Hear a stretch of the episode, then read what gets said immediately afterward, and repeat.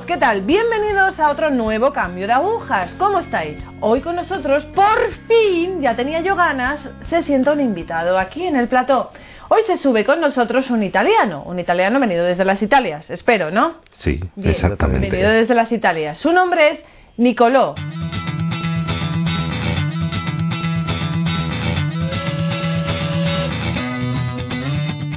Él ahora mismo se va a presentar para decir cuántos años tiene y en qué familia nació. Hola a todos, soy Nicolò, tengo 27 años, vengo de una familia bastante normal, digamos. Esta familia, desde el inicio, me ha educado en una escuela salesiana de María Auxiliadora. Tengo 27 años. He nacido por decirlo así, en esta pequeña escuela donde se estudiaba con las hermanas, donde aprendíamos a rezar a la Virgen María. Y esto para mí ha sido una gracia grande porque en el momento en que tenía necesidad, sentía necesidad, empezaban con el ofrecimiento al Señor. Yo empezaba a entender lo que la oración hacía dentro de mí, en mi corazón. Comenzaba a entender también lo que era la Virgen María, o sea, una madre. Esto para mí ha sido una gracia grandísima, porque ha cambiado verdaderamente todo dentro de mí, sobre todo la fe, la confianza, en nuestra Madre.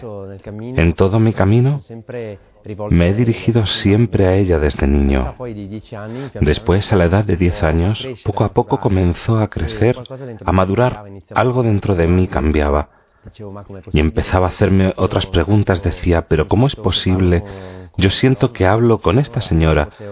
Igual ya es hora de dejarlo. Tengo que crecer. Entonces, poco a poco empecé a alejarme de aquel pensamiento que era la oración aquel pensamiento que quizás no era bueno, quizás se debiera a la soledad o a una falta de afecto por parte de mi madre, la que tengo concretamente, y poco a poco comencé a alejarme de la fe y de la oración. Después pasé a la escuela superior donde había muchos chicos que blasfemaban, reían, bromeaban, te tomaban el pelo y me sentía siempre poco amado, poco acogido. Así también muchos chicos. Y un poco para sentirme más amado, más acogido, empecé a hacer lo que ellos hacían, pues palabrotas, blasfemias, es decir, alejarme totalmente de Dios. Entonces, avanzando por este camino, empezó una fuerte crisis. Una fuerte crisis a nivel afectivo. Me faltaba el amor, me faltaba afecto. Inicié mi camino en búsqueda de mí mismo, en búsqueda de la felicidad. Buscaba en sitios equivocados, buscaba en la discoteca, en la droga, en el alcohol, en todas las cosas que no me hacían feliz. Esto me llevó verdaderamente a un vacío interior, a estar siempre lejos de mis padres, siempre despreciándoles, no viendo nunca en ellos las cosas buenas y sobre todo distanciarme totalmente de ellos. Vivía verdaderamente una situación en la que sufría, sufría mucho. Esto me llevó a alejarme de las personas queridas, de mis amigos, que tenían valores y principios fundamentados en la fe. Ninguno me podía amar como yo hubiera querido. Ninguno podía entenderme como yo hubiera querido. En esos momentos de vacío, en los que te refugias en el alcohol, en las drogas, en, bueno, en la música, en la discoteca. ¿Qué sentías tú en ese momento? ¿Por qué tenías ese vacío para poder refugiarte, o sea, para querer refugiarte en esos falsos dioses? El motivo es bastante fácil. Hoy muchos chicos, desgraciadamente, sienten ese desamparo, ese malestar Digamos que son tantos jóvenes, tantos adolescentes que se refugian en esto porque desgraciadamente el mundo ofrece esto. No ofrece amor, no ofrece alegría, no ofrece felicidad, no ofrece comprensión a estos jóvenes. Digamos que se ve ya por todas partes en la televisión, saliendo con los amigos, en la escuela. La droga es una cosa común, es una cosa casi normal, ¿no? Igual que la sexualidad, vivir la sexualidad de una manera desordenada, ¿no? Confusa. es una cosa que es un tema que toca a nuestros jóvenes y desgraciadamente la compañía que yo tenía no era buena. Lo que pasaba, su felicidad, en lo que se refugiaban, el modo de alejarse de sus problemas era la droga, era el alcohol y todo aquello que en ese momento podía hacer feliz a la persona. Obviamente era una falsa felicidad, no podría traer un bien, un bienestar.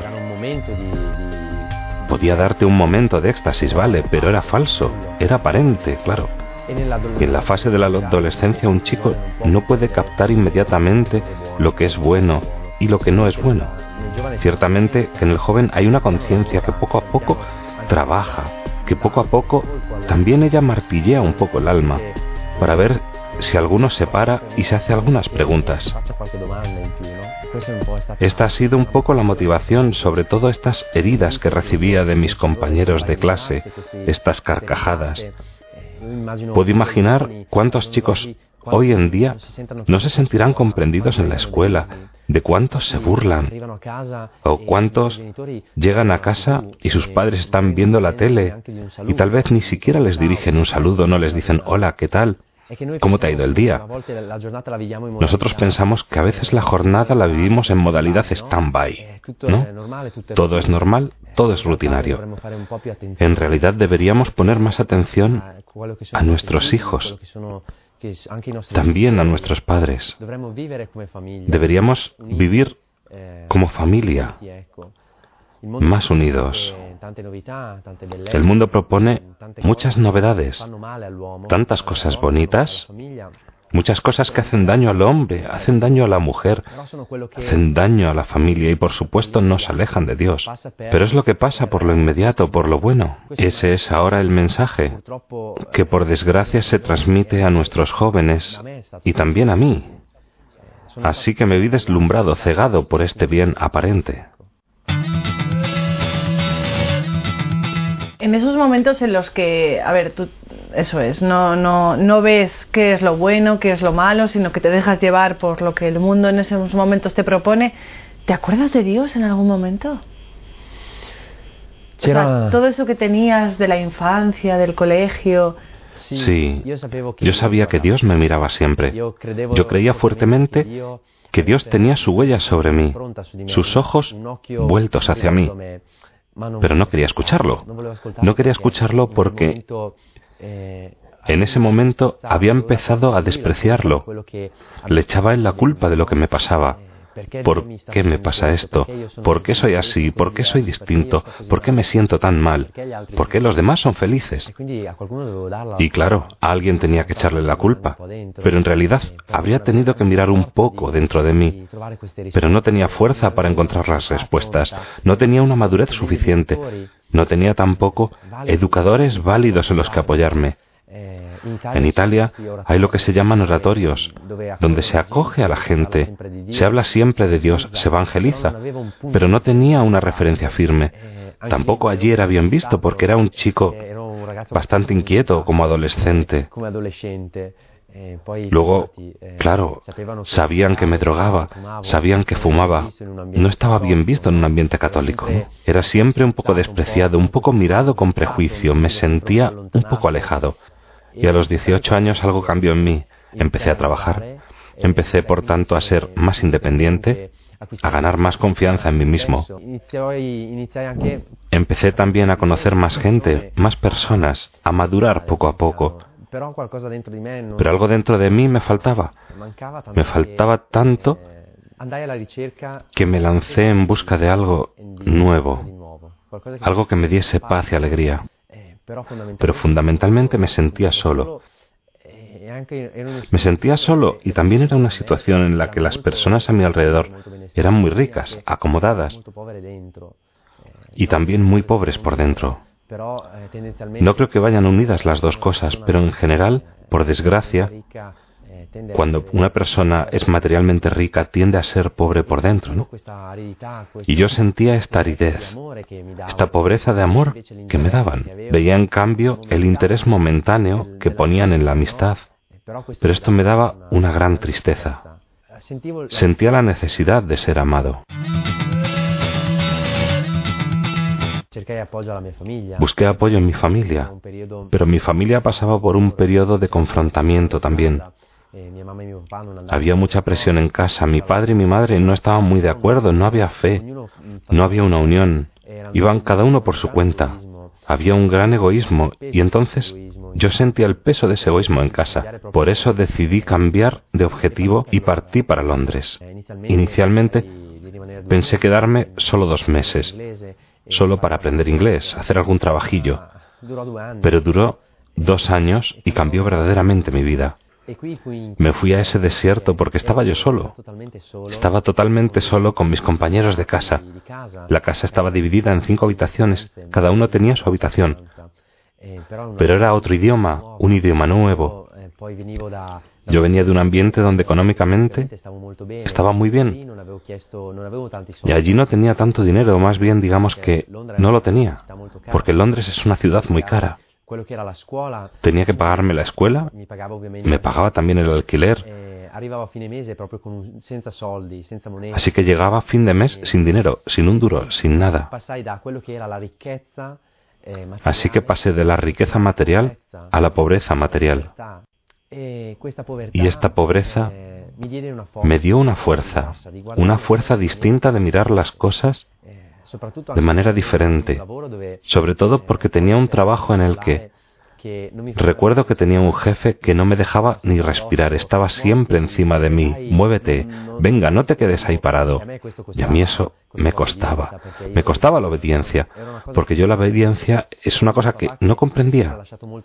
He tenido un padre que me ha dejado siempre libertad para hacer todo lo que quería. Me decía, Nicolò, eres libre de hacer lo que quieras, lo importante para mí es que seas feliz. Por tanto, yo vivía en esta obediencia que me costaba mucho, en esta pobreza pero empezaba a descubrir una riqueza. Y esta riqueza me daba paz, me daba felicidad. Y no entendía, no entendía cómo podía ser que yo sintiera este amor, sentía esta paz, esta alegría. No tenía nada. Recuerdo que para comer tenía pasta solamente. No tenía a veces ni para comprar tomate o arroz solo. No tenía dinero para comprar aceite para condimentar el arroz.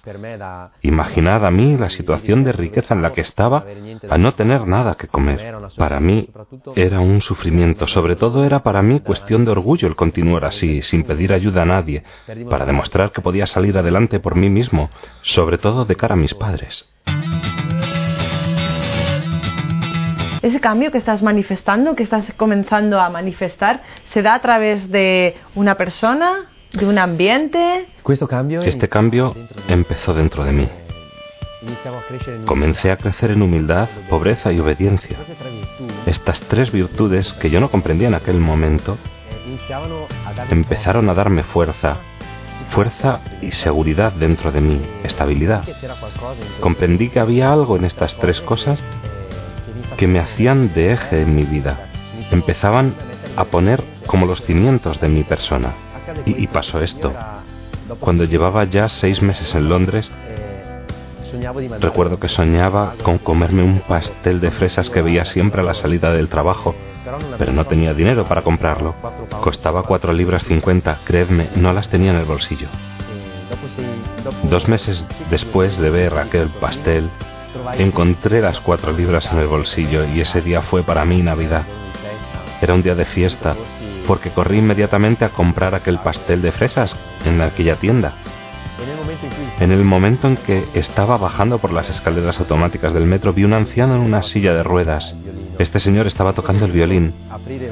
En aquel momento abrí la caja y miré el pastel. Y miré también a aquella persona pensando en mi corazón, Nicoló, esta persona, ¿qué comerá esta tarde? Tú tienes arroz. La pasta sola te está esperando en casa.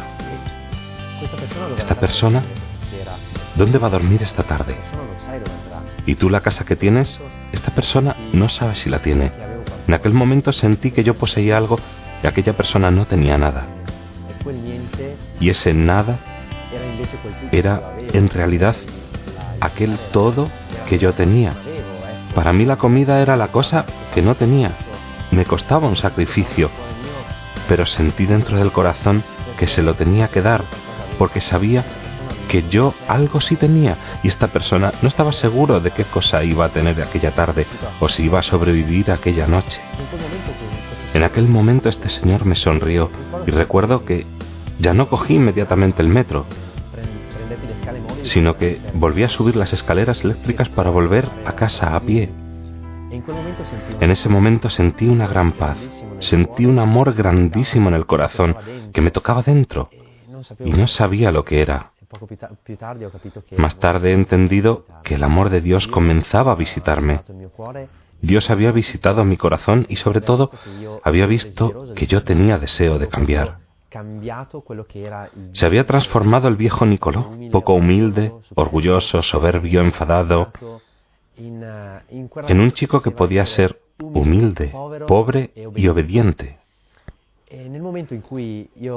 Y en el momento en que entré en mi casa recuerdo que cerré la puerta y sentí como una persona, una presencia cerca de mí. Y recuerdo que sentí una fuerza en mi corazón que me decía, cualquier cosa hecha al más pequeño es como si me lo hubieras hecho a mí. Y recuerdo, esta persona era Jesús. En aquel momento sentí la presencia de Jesús vivo cerca de mí. Recuerdo que cada paso que daba, cada decisión, era como si estuviera conmigo esta persona que me acompañaba, era como si tuviera un amigo junto a mí. Lo más bonito de esta relación es que nuestro Dios es un Dios vivo. Tenemos que cultivar esta fe, esta unión. Y yo poco a poco empecé a hacer pequeñas oraciones las primeras oraciones, por supuesto, mal hechas, pidiendo dinero, cosas materiales, cosas que eran inútiles en aquel momento. Pero él las escuchaba, las escuchaba y escuchaba sobre todo mis sufrimientos. Y poco a poco decidí, después de dos años de estar en Londres, volver, volver a Italia, a mi casa, a mi familia porque sentía este deseo, el deseo de volver a mi normalidad, a mi cotidianidad, porque todo lo que podía aprender en aquellos dos años lo había aprendido. Recuerdo que no iba a la iglesia, aunque rezaba a Jesús, mis oraciones eran verdaderamente superficiales, verdaderamente pobres. Pero recuerdo que Él estaba siempre cerca, Sentía siempre su presencia. Y un día me encontré con un amigo que me invitó a la misa de Navidad.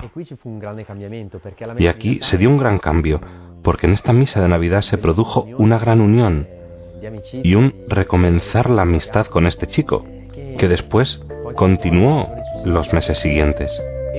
Y me dijo, pero Nicolo, ¿por qué no vienes conmigo los domingos a misa? Yo le miré un poco extrañado y le dije, mira, yo rezo solo. A mí los sacerdotes no me gustan. No me interesa hablar con ellos. No me interesa escucharlos. Son personas que a mí no me gustan. Son personas que tenía una aversión hacia los sacerdotes. No sé por qué. En ese momento, él me escuchó, me sonrió y lo dejó. No me respondió. Lo dejó un poco a lo que saliese. Evidentemente no había sido casualidad encontrar a aquel amigo. Efectivamente, una semana después me encontré con su madre, que me miró a los ojos y me dijo estas palabras, Nicoló, así de sopetón, como si nada. Tú tienes que rezar para comprender el valor de la Santa Misa. Y estas palabras me fulminaron, porque dije, efectivamente mis oraciones son verdaderamente nada. Hacía de Dios como una tarjeta de crédito comprendí en mi corazón que tenía que hacer esa oración. Luego se me acercó una señora una semana después de que la madre de mi amigo me dijese aquella frase y me dijo, ¿por qué no vienes conmigo a Medjugorje? Yo allí al principio dije, ¿por qué no? ¿Por qué no? Vamos a probar a ver qué hay. Y fui a Medjugorje. Recuerdo que en cierto momento estaba caminando por el Kripa y me dieron un trozo de papel y un boli. Y no sabía qué escribir en ese momento. Pedí a la Virgen María poder abandonarme totalmente, porque sentía que en mi vida no había recogido ningún fruto, no tenía nada que ofrecer. Escribí estas palabras, María, tú eres mi madre, yo no sé qué haré de mi vida, lo importante es que tú estés orgullosa de mí. Y con estas palabras recuerdo que hice también esta oración. Señor Jesús, ayúdame a comprender por qué tengo que ir a misa. Y cuando volví a casa, habían pasado unos tres o cuatro días, sentí el deseo de ir a misa, un poco diciendo, vamos a descubrir qué es lo que hay en la misa. Quería verlo hasta el fondo, quería tocar con la mano, como Santo Tomás, la verdad de esto. Y recuerdo que en ese momento viví la primera misa verdaderamente, porque la escuché con el corazón, con un corazón abierto que decía, quiero entender, quiero comprender. Y comencé a sentir un amor grande, una paz grande, una fuerza grande. Me decía, ¿qué es esta cosa? ¿Qué es este amor que finalmente siento? Aquello que siempre he deseado, aquello que había estado buscando siempre, que en realidad no encontraba en nadie. Entendí que en la misa era una gran fuente de riqueza para mí, no solo de amor y de alegría, también de palabra, porque aquellos sacerdotes que hablaban así, de aquella manera me daban fuerza, me daban seguridad, me daban también la comprensión de lo que yo debía hacer, de cómo debía comportarme, de cómo debía actuar con mi vida. Y de ahí empecé a ir a misa casi todos los días, porque para mí se había convertido en el centro de la jornada. Así que empecé a encontrar el valor de la Eucaristía, el valor de Jesús, la verdadera oración, lo que yo tenía que pedir verdaderamente. Digamos que cambió toda mi vida por un pequeño gesto de caridad, un pequeño gesto de conversión también.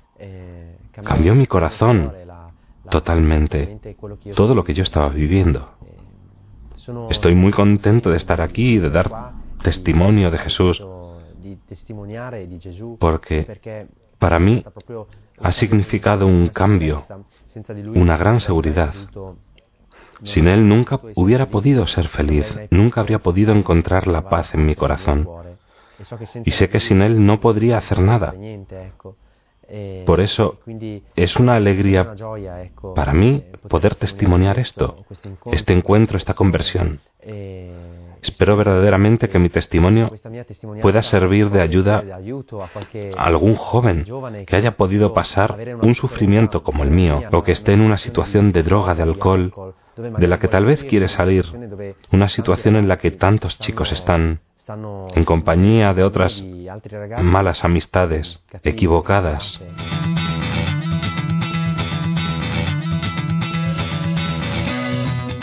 Amigos, es verdad, eh, nuestra religión no es solamente una religión como pueden ser otras, bueno, que tenemos alrededor.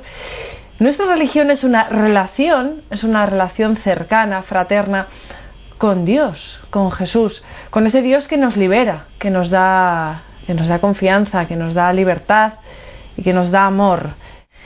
Amigos, me voy, nos vamos. Gracias.